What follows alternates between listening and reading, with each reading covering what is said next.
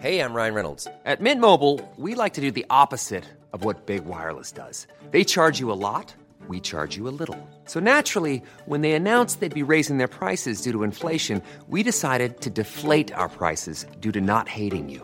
That's right. We're cutting the price of Mint Unlimited from $30 a month to just $15 a month. Give it a try at mintmobile.com slash switch. $45 upfront for three months plus taxes and fees. Promo rate for new customers for limited time. Unlimited more than 40 gigabytes per month. Slows. Full terms at mintmobile.com. Millions of people have lost weight with personalized plans from Noom, like Evan, who can't stand salads and still lost 50 pounds. Salads, generally, for most people, are the easy button, right? For me, that wasn't an option. I never really was a salad guy. That's just not who I am. But Noom worked for me. Get your personalized plan today at Noom.com. Real Noom user compensated to provide their story. In four weeks, the typical Noom user can expect to lose one to two pounds per week. Individual results may vary.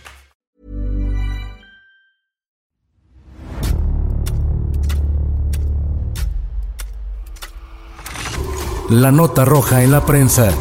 Acontecimientos que conmocionaron a la sociedad. Esto es Archivos Secretos de la Policía.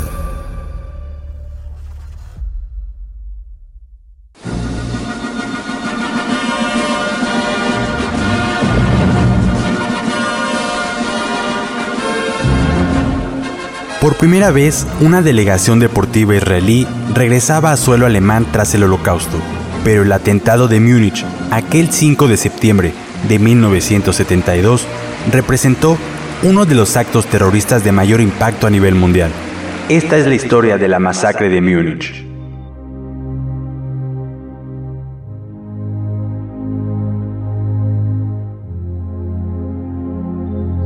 Un decorado de pesadilla, Así daba a conocer la prensa, en su edición del miércoles 6 de septiembre de 1972, los terribles acontecimientos ocurridos en la celebración de la vigésima edición de los Juegos Olímpicos, celebrados en Alemania.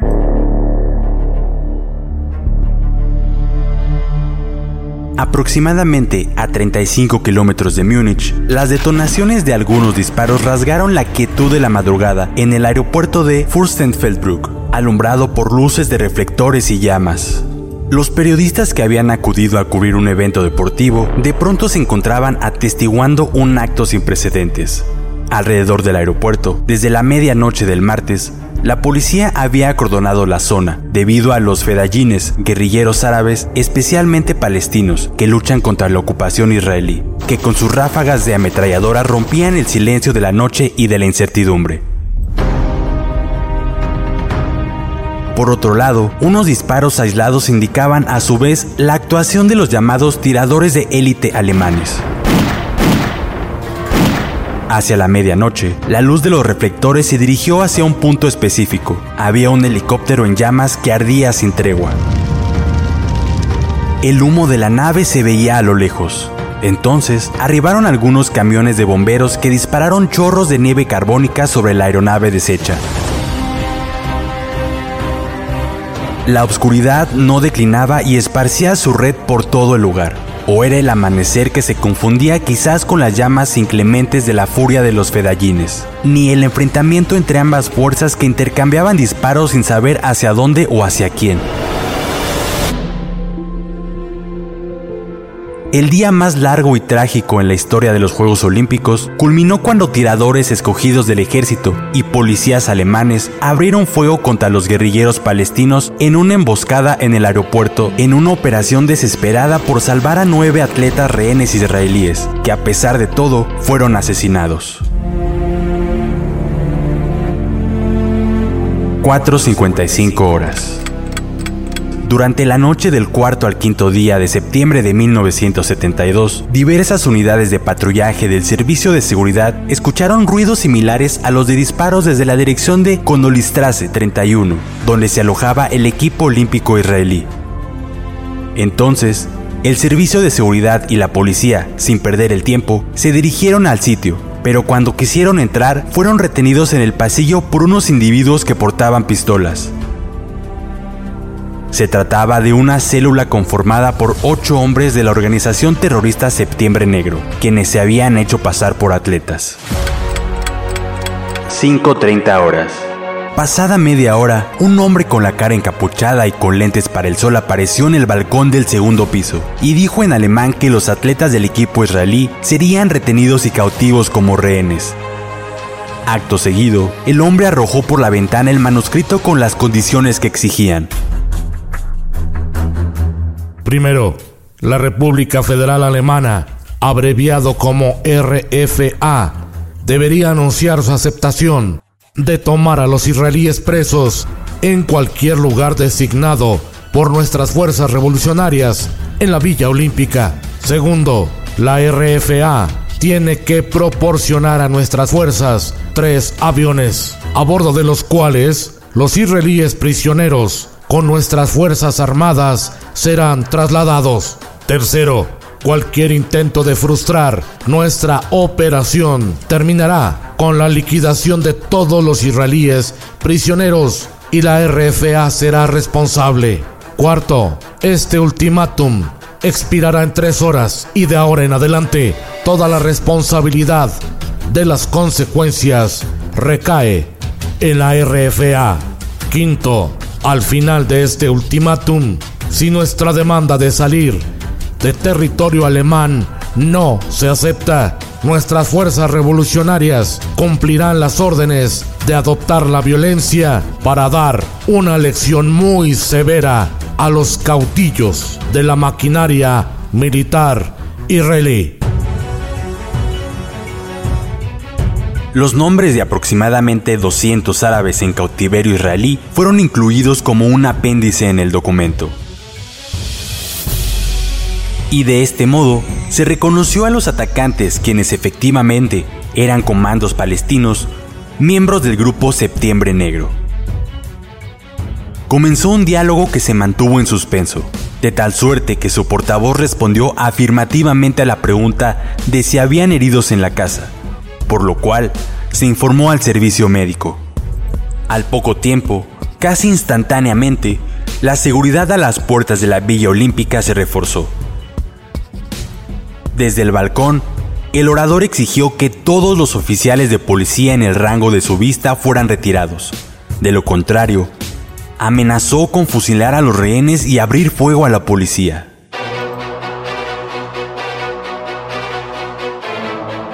5.40 horas.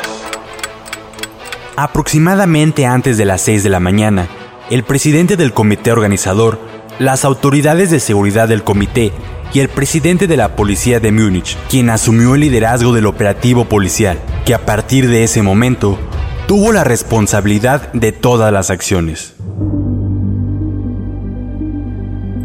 Unidades policiales armadas fueron asignadas a los diversos puntos alrededor del objetivo, Asimismo, se notificó al alcalde de la Villa Olímpica y se iniciaron los procedimientos administrativos correspondientes, como si la muerte fuera un mero trámite. Entre las 7 y las 8 horas. Altos funcionarios del gobierno alemán, así como organizadores del Comité Olímpico Internacional, sostuvieron una reunión en la que se decidió, con el fallo de las leyes pertinentes, que el ministro bávaro del Interior asumiera la responsabilidad general de las medidas de seguridad adecuadas. La ganancia del tiempo se situó en el primer plano. Se supo que el grupo terrorista tuvo una gran organización. Un hombre de 35 años aproximadamente, llamado Abu Daoud, se había encargado del planeamiento previo hasta el último detalle tanto de los accesos como de la disposición de la Villa Olímpica y las medidas de seguridad. En maletas deportivas, ocultas en el equipaje, se encontraba un arsenal de AK-47 y granadas de mano. La idea de la operación surgió como respuesta a la negativa del Comité Olímpico Internacional de aceptar una delegación olímpica palestina y en su lugar tan solo recibir la participación israelí.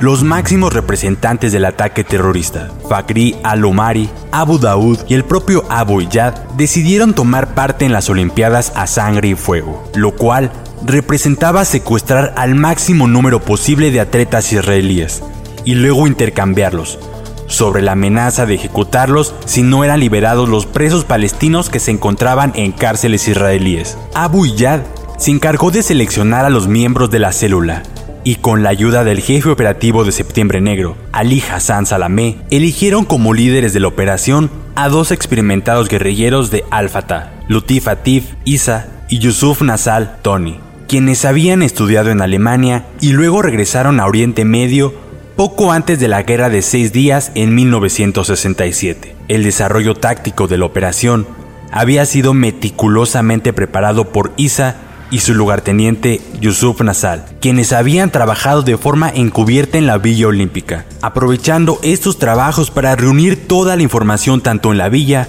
como del propio edificio de Conolistras 31, en que se encontraba la delegación israelí.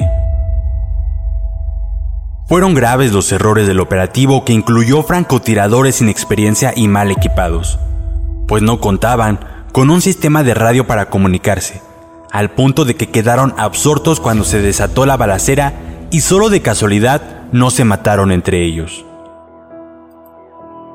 El trágico día de la matanza, tras llegar al apartamento 1, donde dormían siete atletas israelíes, el más joven de los terroristas se quedó montando guardia en la puerta, mientras los otros trataban de abrirla con una llave conseguida por Isa y Tony durante sus meses de trabajo en la villa. Joseph, árbitro de lucha libre, se despertó al oír el sonido de la llave tratando de abrir.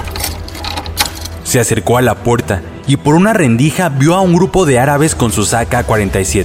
Sin pensarlo, recargó sus 133 kilos sobre la puerta y alertó al resto de sus compañeros, permitiendo que al menos uno de ellos lograra escapar por una ventana. Pero momentos después, los atacantes derribaron a Yusef y entraron al departamento. Entonces, los atletas fueron sacados por los terroristas, no sin oponer resistencia. Pero tras someter a uno, al final, todos terminaron atados de las muñecas y los tobillos.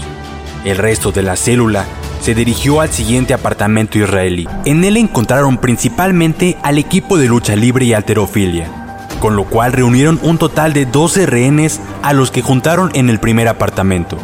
Y en tanto eran trasladados, un atleta logró escapar corriendo a toda prisa. Este momento fue aprovechado por otro de sus compañeros para arrebatarle el arma a uno de los secuestradores. No obstante, el terrorista palestino perseguía al rehén que había escapado, regresó en el momento preciso para disparar una ráfaga de su fusil sobre Moshe Weinberg, entrenador de lucha libre, que se desplomó y cuya sangre se extendió sobre el pasillo como una mancha de agua derramada. Luego, un segundo intento de liberación con el mismo desenlace fue el de Joseph Romano. Ambos tiroteos alertaron a los israelíes del Departamento 2, que lograron ponerse a salvo. De tal modo de 13 rehenes, dos lograron escapar y otros dos murieron antes incluso de comenzar las negociaciones. Según los secuestradores, el plan inicial no contemplaba la muerte de ninguno de los rehenes israelíes. Alrededor de las 22 horas, tanto rehenes como secuestradores fueron trasladados en helicóptero al aeropuerto militar de Fürstensfeldbruck. Allí la policía alemana había tratado de preparar una emboscada en la que en el mejor de los escenarios se lograría reducir a los terroristas y liberar a los rehenes. Pero nada resultó según lo planeado. No lograron llevarlos al Cairo, y como segunda opción, quedaba reducir a los terroristas con cinco tiradores electos de la policía, frente a ocho secuestradores, lo cual hacía su número totalmente insuficiente. El desenlace se prolongó durante varias horas. Isa y Tony revisaron el avión vacío y cuando caminaban de regreso a los helicópteros, los francotiradores de la policía abrieron fuego. Un tiroteo durante horas resultó en varios heridos, para que finalmente uno de los terroristas arrojó una granada de mano al interior de un helicóptero y otro disparó una ráfaga de AK-47 sobre los rehenes del segundo helicóptero. Horas después, nueve rehenes israelíes habían muerto. Tres de los ocho secuestradores lograron salvar su vida y varios miembros de la policía alemana resultaron heridos. Tras los lamentables hechos ocurridos, se determinó que los juegos continuaran, ante la indignación de buena parte del mundo. La señal de luto fue marcada por tan solo las banderas ondeando a media asta. Pero 10 países árabes exigieron que sus enseñas regresaran al tope del mástil, y así se hizo. La tristeza era infinita. Por tal motivo, la entonces primera ministra de Israel y el Comité de Defensa israelí ordenaron en el más completo secreto al Mossad matar a los terroristas de Septiembre Negro y del Frente Popular para la Liberación de Palestina, ideólogos y artífices de la matanza de los atletas judíos. De tal modo nació la operación Cólera de Dios, y poco después su similar Primavera de Juventud, que entre la década de los 70 y hasta el nuevo milenio, mediante agentes secretos, se dedicaron a matar a 14 responsables directos e indirectos de la masacre de Múnich. Para lo cual, se sirvieron de diversos métodos, tales como cartas explosivas, bombas activadas por control remoto, desembarco y ataque contra terroristas en una playa del Líbano, coches bomba, destrucción total de cuarteles y fábricas de explosivos de Al-Fatah. Solo uno, Mohamed Daoud, la mente maestra del asalto a la Villa Olímpica, murió el 3 de julio del 2010 en el hospital Al-Andalus de Damasco, Siria, a causa de una insuficiencia renal.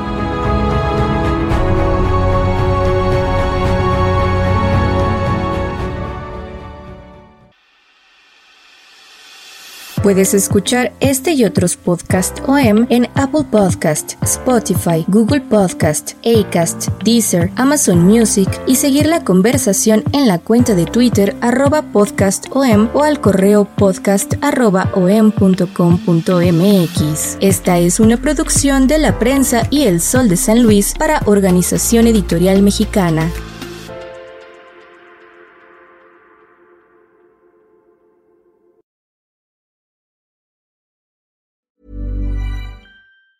Even on a budget, quality is non-negotiable. That's why Quince is the place to score high-end essentials at 50 to 80% less than similar brands. Get your hands on buttery soft cashmere sweaters from just 60 bucks, Italian leather jackets, and so much more. And the best part about Quince, they exclusively partner with factories committed to safe, ethical, and responsible manufacturing. Elevate your style without the elevated price tag with Quince. Go to quince.com slash upgrade for free shipping and 365-day returns. Ever catch yourself eating the same flavorless dinner three days in a row?